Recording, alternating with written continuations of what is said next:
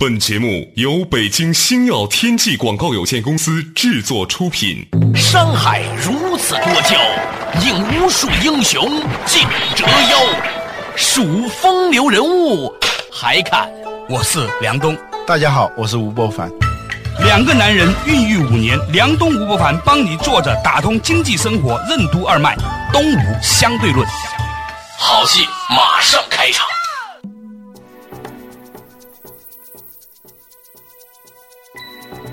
作者打通经济生活任督二脉，大家好，欢迎收听东吴相对论，我是梁东，对面的依然是二十一世纪商业评论主编吴伯凡，博凡你好，大家好。较早之前的时候呢，我们提到了一个话题啊，嗯，从世界著名的管理战略性大师波特先生所创办的咨询公司破产谈起，嗯啊，但是认真你看看他的理论，其实波特先生的武力模型是很有价值的，关键在于你怎么用它。对他拿这个理论，他自己是真的没有办法能够赚到钱，能够做成事儿。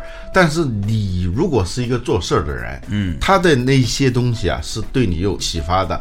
我们不是学完生理学以后去消化食物，嗯，但是呢，假如你懂一些生理学的知识，那可以把你的消化用得更好，让你让你更健康。嗯，至少能避免一些不必要的那些麻烦和困扰，所以呢，就一个问题就来了，就如何看待战略这回事儿啊？在互联网界流行一句话叫“互联网无战略”。嗯，你要是跟哪互联网公司谈战略的话，他扭头就走。嗯，任何一个互联网的产品都是那么碰出来的。嗯，说难听点，就瞎猫撞死耗子，这个撞上的。嗯，这种例子举不胜举，包括腾讯，是吧？一个公司做聊天软件，它能做到市值现在是多少个亿啊？接近六百亿吧？没啊，啊，差不多。做它的市值最后能够达到一千亿，那很了不起啊。嗯，说回来，就是说一个有可能做到一千亿美金市值的公司，当初关键性的产品。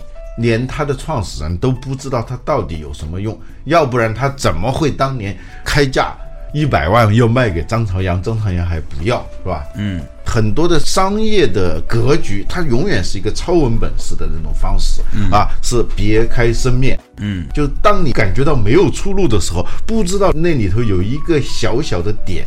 可以给出一个缝隙，从那缝隙里头钻过去，或者一点击这个缝隙的话，哗就打开了一面新的天地。嗯，往往战略就是这样碰出来的，它不是一个文本的形式，第一章、第二章、第二章第几节，它不是循序渐进、事先规划、按图索骥这样一种方式得出来的。所以呢，很多人认为战略是毫无用处的。嗯，这也是波特的公司之所以破产的一个原因。就是很多人不再相信这个战略了啊，顶多相信一点商业模式，甚至是商业模式，现在大家也不太相信了。嗯，觉得商业模式也不是你事先规划出来的，嗯，都是这个机缘巧合。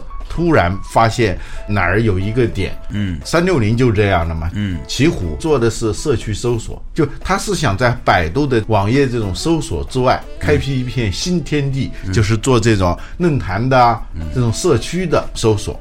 但是其实这种我们都知道是没有什么商业价值的嘛，嗯，奇虎当时就是一直这么做，就不知道方向在哪里的时候，有一个叫傅盛的人吧，嗯，业余时间，嗯，搞了一个。反流氓软件，嗯，还不是反病毒软件，嗯，就是避免这些流氓网站在你浏览它的时候，强制把它那个插件装到你的电脑上，就这么一个软件工具。从这个开始，逐渐逐渐，哎，找到感觉了。从反流氓软件到反病毒软件，结果奇虎原来的主业一直没有结果，嗯，但是他偶尔顺路打劫做出来一个东西，结果就成就了今天的这个商业模式。所以正因为如此，就很多人就不相信战略了。嗯，如果你很清晰的制定出我要怎么走怎么走呢？那是对上天的藐视，嗯，是一种致命的自负。对，致命的自负，就是你都不知道上天有多么的丰富性和多变性。就像少年派的奇幻之旅一样，非常理，而且它是一个无理数，它是个派，是吧？对。所以呢，我以前呢一直不理解什么叫我执，我觉得说坚持一个目标就是我执吗？后来发现坚持目标不是我执，坚持要去到这个目标所秉持的路径、逻辑、知识。方法，你非要这样走，你才叫我执。你说啊我从二环去机场，我非要走机场一高速，他都堵得要死，你还要在那堵着，那就叫我执。因为我绕一绕，我让机场二高速，我还是去了机场，那就不叫我执。大家经常说的，说能成事儿的人啊他是保持目标，不断的在改变方法。对不成事儿的人呢，他是是保持方法保持方法，不断地改变目标 对对，不断的改变目标，这是很要命的。这里头就说了一个关键点上，战略到底需要不需要？对，最近我刚看最新的一期《哈佛商业评论》，我无意当中我就发现这里头有好多在讲关于战略的东西。嗯，很奇怪，他二零一三年的时候他还在讲战略，而且一篇接一篇的在讲。后来我仔细看了以后。我明白他所说的战略指的是什么意思。嗯，他不是说一个特别固化的、非常刚性的用理性用各种各样的知识，用各种各样的信息技术，把目标描画的历历在目的那种战略，嗯，它更多的表现为一种气质，就是他要有一个长远思考和长远关注的目标。这个目标呢，它到底什么样？它并不是那么清晰的，因为未来用他们的说法说，我们现在是处于一个叫“瓦卡”的时代。什么叫“瓦卡”？这是美国啊，在九十年代开始流行的一个军事学的术语，就是它是个缩写词。V 呢代表易变性，U 代表不确定性，C 呢代表复杂性，A 呢代表模糊性。你想想，四性啊，易变。不确定、复杂、模糊。嗯，当你面对的是这样一个环境的时候，你怎么可能？预先设定一套打法呢？嗯，对，那不是把自己绑死吗？嗯，这就是《易经》里所讲的变与不变的关系。易首先是一个变的过程。嗯，但是呢，他这个理论呢，我认为它有问题。嗯，他的问题在于，如果你用《易经》的观念去套的话呢，他提出了事情的复杂、多变、不确定，却没有另外提出来一件事情它核心不变的一个对，就是一之三义啊。对。义的三个意思，当然第一个就是这个瓦卡、啊，就是变，就是世事变幻无常，这是第一个含义啊。对，但是呢，万变不离其宗的那个第二个那个中，你还是要找到。对你如果没有宗，无所宗的话，那你就会变成那个水性杨花。就是疯狂柳絮随风舞，轻薄桃花逐水流啊。对你经营风风情和风尘的区别在哪里？有风情的人是中间还有一个情在，风尘那就没有情了。好了，感谢大家收听这一部分的《动物相对论》，稍事休息，马上继续回来。坐着打通经济生活任督二脉。战略为什么不应该是固化刚性、历历在目的目标，而应该是一种长远思考的气质和长远关注的方向？制定清晰明细的战略为什么是一种致命的自负？为什么很多商业模式和格局都有一个超文本的诞生过程？为什么说能成事的人都是坚持目标变换方法，而不成事的人都是坚持方法变换目标？在一个充满易变性、不确定性、复杂性和模糊性的 VACA 时代，企业为什么仍然需要一个万变不离其宗的核心战略？欢迎收听《动物相对论》，本期话题：VACA 时代的战略之下期。坐着打通经济生活任督二脉，大家好，欢迎继续回来到东吴相对论。刚才呢，跟老吴讲了一个事情，老吴呢说，现在啊，哈佛商业评论呢、流行一种新的管理学的思路，叫瓦卡。这个瓦卡呢，简而言之，就是要对企业发展当中的多变性、不确定性、复杂性模糊性这东西要充分的考虑。我一听下来之后呢，我个人认为他只说出了事情的一半，另外的一半呢，就是你除了要讲到它的多变之外，你还要讲到它的不变的那部分，就是《易经》里面所讲到的易与不易的关系，对吧？嗯，对，我们以前提到过一个例子，就是说从美国的东海岸，啊，比如从纽约，嗯，开车到加州，对。到西海岸，对，你是不可能站在纽约你就看到加州是个什么样子，对。尤其是夜里头开车，对。你的车灯只能让你看到两百米的那个距离，对。但是呢，你的车在走，车灯也在走，你在走的过程当中，你要随时留意路上的那些路标，对实在不行你去问一下路，一点儿一点的，两百米、两百米的往前推进，最终他还是能够到达加州。只要你心里面一直讲我要去加州，你别人说走到一半的时候我要不去加州了，是吧？我要去改佛罗里达。服 对，那就麻烦了。所以他这里头呢，就是说战略呢，它不是一个固化的、特别具象的一个目标，而是一种方向感。对以前我们讲的那例子，开拖拉机耕地的时候，你一定要盯着前面一棵树或者一个什么目标，要不然的话，你耕地啊，你就弯弯曲曲的。对因为那个地是不平的，那个泥的深度啊。也不一样也不一样，你你很容易被这些细节你所影响。对、啊你不停的在调那个泥的深度的时候，你忘了看前面那棵树的时候，最后耕出来的地就像那个不会理发的人理的发一样的，深深浅浅的，弯弯曲曲的。这这还不打紧。嗯如果你心里面没有那样一个目标呢，你最后会偏离方向。对这个是重要的。就像你骑自行车的时候，首先教你学骑自行车的那个人，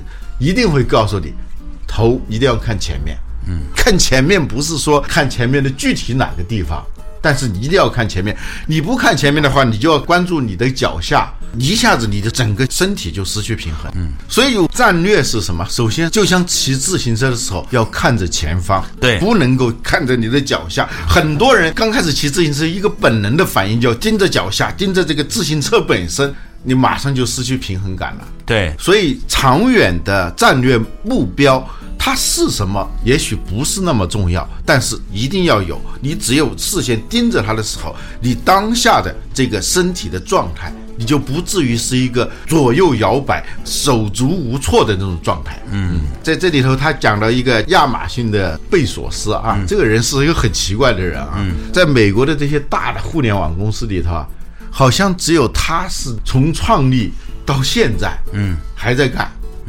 其他全部都是被干掉了，而且他经历过八年的巨亏，他还在那个位置上头。这是很了不起的。啊，请了八年以后开始赚钱，赚钱以后过了一段时间又发生了变化嘛，就是亚马逊好不容易熬到了能够赚钱的时候，一下子又什么二点零啊，又是什么社区媒体啊等等，现在又搞什么大数据等等，这些趋势又来临，他也始终面临一种惴惴不安的那种状态。但是呢，你发现没有，亚马逊到现在啊，突然一下子它又好像是一个非常前卫的公司了。嗯，我们今天讲的大数据，嗯，你知道哪个公司是最早做大数据的？那个亚马逊是吧？对就是亚马逊云计算也做得很好啊。对吧？它的云计算那那个大呃存呢什么的，从亚马逊开店的第一天起，你在上头买书的话，它就设立了一种数据挖掘的那种机制，它就会跟你推荐买这本书的人同时买什么书。嗯，它这个数据也是一个动态的。你今天查询这本书的时候，跟明天查询这本书，它推荐的是不一样的。嗯，它大致是一样的它有微调，是因为它的数据更精准，它的数据库越来越丰富，针对你的需求，它反而会越来越精准。这就是一个大数据挖掘，云计算它也是走在前列的。它是这么一家很奇怪的公司，就是始终没有落伍。你像易贝啊，易贝也换了好几个人了，是吧？对啊，那个雅虎现在都风雨飘摇了，MSN 都快关门了。嗯，Google 还可以啊，但是 Google 的 Eric Smith 也不怎么管事儿了。啊，就这个贝索斯啊，这常青树啊，从九七年创立，现在都十五六年了，他一直在那个位置上，他饱受攻击，从一开始他就是遭受各种各样的质疑啊，很多人都觉得亚马逊这个模式搞不下去，他在亏损的情况下，他能撑八年，一直撑到他能赚钱，到后来每一次新的。产业趋势出现的时候，哎，你发现亚马逊还是站在前头，所以不是在方法上，也不是在逻辑上，而是在心法上，你是不是能够有一种真？我们称之为叫做贞子的贞，真无咎。啊。坚贞不屈的真就是不改变，对。或者是坚守长期战略。这用他的话说呢，他在一九九七年啊，他公司上市的时候，他说了一个让股东非常生气的话，嗯，叫长期至上，嗯，因为互联网，你想想，好多股东最恨的就是长期，他们就希望是很快的套现，套现啊。但他说，十五年后的今天，他还是坚持这个原则，长期至上。他说啊，他非常同意本杰明·格雷厄姆的一句话，说从短期看，股市是一个投票机。但是从长期看，股市是一个称重机。嗯，他说我希望人们用称重机来衡量我们的公司，而不是只是为我们投票。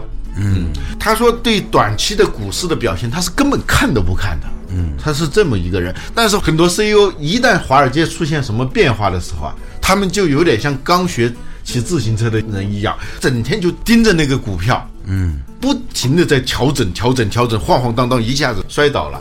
他呢，他不看短期的这个股市表现的，嗯，这个是很不容易的一个人。嗯，在这点上来说呢，其实我随着我们自己的年龄增长，也越来越发现有很多事情啊，你坚持时间长了，你就真的变成了正确的。但是你坚持什么，这就变得很重要了。嗯，稍事休息，马上继续回来。坐着打通经济生活，任督二脉，东吴相对论。为什么说股市从短期看是一个投票机，从长期看是一个称重机？长期坚持做一件事，为什么就能获得时间给予的重量？互联网行业的常青树贝索斯为什么一直坚持长期至上的原则？亚马逊为什么在每一次互联网行业路径改变的时候，都能站在产业新趋势的前沿？为什么说战略就是一种保持警醒的姿态？一个公司的内部和一个人的内心，为什么都应该容忍麻烦制造者的存在？欢迎继续收听《动物相对论》，本期话题：巴卡时代的战略之下期。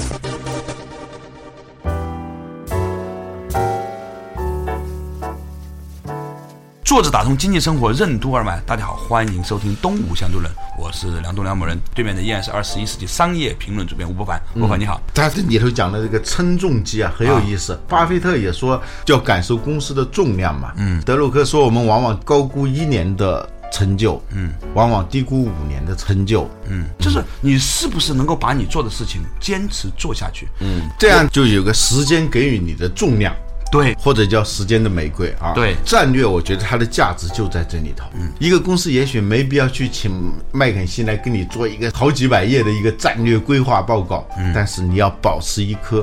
战略思考的心，不离不弃的初心。对，很多互联网公司在否定战略的时候，把这个东西给否定掉了，那就变成了不断的改变目标，一直坚持自己的方法，而不是一直坚守一个远大的目标，同时不断的调整自己的方法。嗯，这里头还有一篇文章啊，它讲的是如何保持战略性思考的姿态，嗯，和方法。嗯，他提了六个方法，就是预见。挑战、阐释、决策、协调和学习，嗯，这听起来太平淡了。其实这里头每一个步骤都是很有意思的。比如说预见，凡事预则立，不预则废啊。还是那句话，预它首先不是一个特别具象、特别明确的图景，但是你要保持这种预的这种心态。你没有这种预的心态，见招拆招的。最后，你一定会被周围的那种易变性、不确定性、复杂性和模糊性把你牵着走。最后，你自己先把自己搞晕了。嗯，这个预见性呢，其实。在于对一个周期性规律的分析和判断。嗯，什么叫科学？有一次，一个老师给我讲一个还挺有意思的道理。他说，科学啊，就是对规律的总结之后呢，你建立了周期性的意识。一个东西它如果不能有周期性的话，它它是无法预测的。嗯，没有周期，没有预测呢，它就不成为科学。嗯，他这个预见呢，不是自己在那儿一厢情愿的写科幻小说，而是他要根据你每天发生的变化。提醒你思考将来会是怎么样。比如说，他提了一个很有意思的细节，就列出你最近流失的客户，并找出原因。嗯，这也是预见的一种方式。啊，还有就运用情景规划来想象未来的可能性。嗯，假如有一个黑马出来，嗯，假如有一个像周鸿祎这样的人出来挡你的道的时候，你应该怎么反应？还有呢，就是保持出席其他行业和其他职能部门会议和活动的这样一种习惯，有这个习惯跟没这个习惯是很不一样的。嗯，就不断的打破你现有的思考的习惯，强迫自己去接受冒犯你现在这种判断和思维习惯的人和事情，要经常保持这种接触。嗯。这是君子和而不同嘛。嗯，你跟那些不同的人，你是不是还能够坐在一张桌子上吃饭共事？嗯，这很重要的一个指标。我以前在节目里面提过，我观察一个公司有没有前途，就是看这个老板身边还有没有他不喜欢的人。嗯这篇文章里他特别强调这一点，就是当一个公司啊从创业期到一个成熟期的时候，它在组织结构上会发生一个变化，嗯，就是你不自觉的会发生一个变化。当你在创业的时候，你的心啊是处于一种悬疑的状态啊，对，你会只管这个人的观点的正确和错误，而不会去管他对你的态度。嗯，但当你在公司的位置开始变得稳定的时候，嗯，你会倒过来，你就主要的精力用于做正确的人，而不是做正确的事。所谓做正确的人，就是维护自己的正确性，嗯，而罔顾这个事情该怎么做。这个说起来非常简单，但能做到的话，真的特别难。好多企业讲正规化、流程化的时候，它往往是当年跟你一块打拼的那些人，包括一些不太服你的人，被清除的过程。嗯肃反嘛，嗯，肃反。是吧？对各种手段、各种主义、各种流程，包括从外面请各种咨询公司来做的各种的要求，本质上到后来，尤其是公司进入正常轨道，对某些个人不那么依赖的时候，你看见这些手段都是肃反的手段啊。嗯，当你这样做的时候，你已经在悄悄地放弃战略性思考。嗯，因为所谓战略，就是处于一种交战状态，处于一种不确定、模糊性和复杂性的状态下，你保持清醒的一种姿态。最近我做国学堂的时候采访了一个老师啊，讲中国美学的，很有意思。我问他说，最高级的人生状态是什么？他用了这八个字，讲的太好了。他说叫了了分明，如如不动。哇！当时我觉得醍醐灌顶啊，就是这个字儿对不对？你是知道的，嗯但是呢，该做什么样的反应呢？延迟判断，嗯啊，延迟做出情绪化的反应，寥寥分明，如如不动，暖暖的看着别人反对你的样子，嗯，以无比温暖的眼光、啊看着，嗯，看着。该干嘛干嘛。不，这种状态是什么？这种状态好像是开放的，你其实也陷入这叫单环学习。所以他这里最后一个步骤叫学习嘛。嗯，这个学习就来自于不是对你既有知识的强化，嗯，既有判断的强化，而是要容忍自己和别人来成为一个叫 trouble maker。翻译一下，什么叫做 trouble maker trouble 就是麻烦，麻烦制造者。啊？对，啊在你的公司里头要养一些麻烦制造者，或者最好是在你的内心里头养一个麻烦制造者，至少是能够打破你的帝王梦的那种人和事儿，来经常的来干扰你。这个帝王梦是很有趣的一个现象。呃我接触外国人少哈，在我看来，再谦卑、再柔和的中国创业者，骨子里都有一个帝王梦。嗯，如果他做不了帝王，他就想做侠客。嗯，这就是永远的悖论。嗯，这都是小的时候啊看《三侠五义》看多的人的一个结果。就像说，所有的女青年骨子里面都有一个长不大的浪漫小女孩一样，在所有的中国男人肚子里面，如果做不成，就要做侠客；如果做得成，就要做帝王。这就是中国人的人性。嗯你刚才说这个袅袅分明，如如不动，这的确是一种领导者的风范。对看破啊，不说破，对听所有人的意见，找一部分人商量，自己拿主意，嗯这是领导者该有的风范。嗯，但是在这个过程当中，你时间久了也会形成一种我执。嗯，怎么破这个我执，其实也有方法的。这个事情呢，我突然想到了一个历史上著名的个案，嗯，就是中国历史上最成功或者最伟大的其中的一个领导者，就是唐太宗李世民、啊，他一直容忍一个叫魏征的人在他旁边，嗯，去。辅佐他，嗯，徐文斌老师是这样说：辅和佐是不一样的，辅呢是帮助你，顺着你的力量往前走；佐呢是透过与你不同来帮助你前行。与你的意见相左，对啊中左右手啊，我们有时候说左膀右臂啊，啊，这个右和左是不一样的。对。右啊是特别顺的。啊，呃对于大部分正常右撇子来说，对 对对，都是很顺的。就你用人的时候啊，这个人用的顺，啊。用的顺，你一定要有这样的右臂啊，对，是你的右臂。有左膀，呃左膀，这个左膀它是这个平衡右臂的。对，它是跟你相左的，它常常是以一种那个跟你找别扭的方法来帮助你，那叫左。对，所以呢，有一个佐料，嗯，就比如这个食物寒性比较重，你就要加点姜啊，加点桂啊这样的话呢，它就是佐料。佐料的意思就是与之相反，但是呢，也能在终极上帮助你成为更伟大的一个事情的。嗯因此，我从这一秒钟，我觉得我老婆是相当伟大的一个人，嗯她扮演了我一辈子最重要的辅佐我的人。对，就是我们说的《少年派》里头的那只老虎，你要消灭老虎，就是把自己给消灭了。对，啊所以呢，今天这个动物相对论呢，从波特先生的公司破产开始讲起，最后呢，我们发现呢，知识和道理其实有些时候呢，不仅仅是要说的，更重要是做的。而在这个过程当中，我们必须要了解我执是什么？我执并不是坚持一个梦想，而是坚持一个逻辑。最重要的事情就是坚持梦想，改变打法，而不是坚持打法改变梦想。好了，感谢大家收听今天的《动物相对论》，我们下一期同一时间再见。